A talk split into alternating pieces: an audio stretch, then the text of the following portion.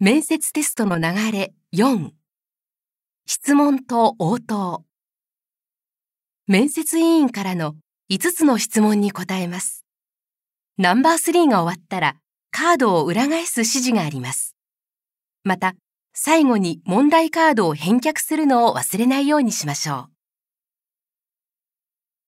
う。Now I'll ask you five questionsNo.1 please look at the passage.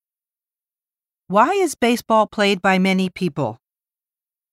Because it's fun and exciting. Number two, please look at the picture. What is the woman doing? She's talking on the phone. Number three, please look at the boy. What is he going to do? He's going to sit down on the bench. Now, Mr. Takemata, please turn the card over. Number four. What time do you usually get up on the weekends? I usually get up at 10.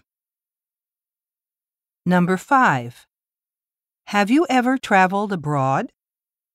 Yes, Please tell me more. I went to Hawaii last year. All right, Mr. Takemata.